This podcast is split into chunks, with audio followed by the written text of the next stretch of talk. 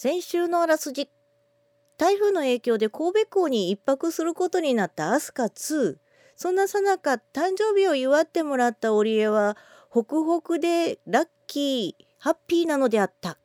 織江陽子のボーイデリバリー皆様こんばんは織江陽子です。始まりましたボイスデリバリーこの番組はいつかガンダムの主題歌を歌ってやる目役という名で解明を語っております。インディーズシンガーの私織江陽子がお送りする4分間のトーク番組となっております。毎週取り留めもなくテーマに沿ってお送りしておりますので今週もどうぞよろしくお付き合いください。さあさあ先週の続きでございます。続きにしちゃいました。というわけで今週のトークテーマはこちら。2度目ましてアスカ22はい。誕生日祝ってもらった初日はねもうあとお風呂入って寝ちゃったんですけれどメインは翌日ですよね。3日間あるって言っても3日目ってね朝9時に港に着いて降りることになるので結局あんまり時間ないのでね2日目メインだよって。でその2日目朝ね6時半からデッキをねウォーキングするっていう、えー、催し物があったのでそれに参加して30分しっかりウォーキングをした後に朝ごはんじゃないですか。今回の朝ごはんはですね和食を行ってみました。もう私の知ってる朝ごはんじゃないね。朝からこんなに食べられないよってぐらいの量が出てあまりに多かったんで一応お粥をね半分ぐらいにしてもらってで食事した後にほら出発翌朝になるって話でセレモニーがあったわけですよ。出航する時はセレモニーがあるんですよ。で今回はですね前回の反省を踏まえてもう楽団の楽器隊のもう目の前でええドリンクを片手にノリノリで音楽を聴いてから出航ですわ。朝のすがすがしい光と風の中晴れたんですよ。晴れてたんですよ。そうそうそう。そうもうめちゃめちゃ台風どこ行ったってぐらいだったんですけれど結構ね揺れてました船前回と比べるとなんか妙に揺れててふわふわするなーって思いながらね過ごす今回の日程はですね前回アクティビティに参加しすぎて疲れちゃった反省を踏まえてもうのんびりコースで行こうと。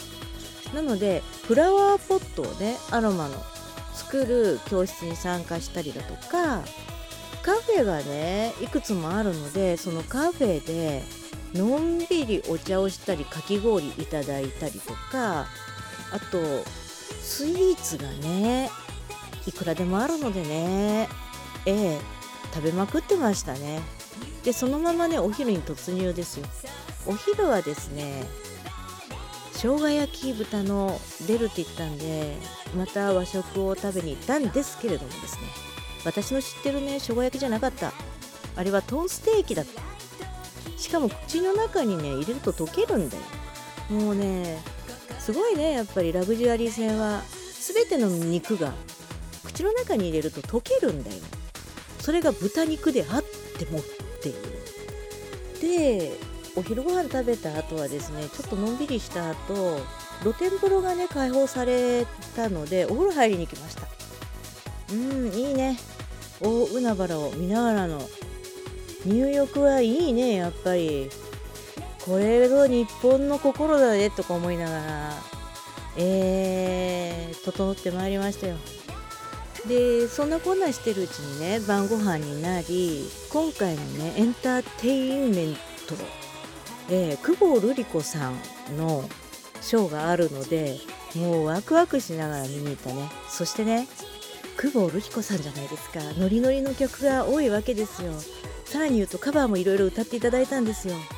インフォーマルで着飾った紳士淑女が拳を振り上げる様が見れるっていう超レアな、えー、光景が展開されておりました。そして私もせっかくなんで PPPH とか控えめの OAD とかやっておりました。あとケチャをやるっていうねアスカ2の船内でケチャするってねまずないよね。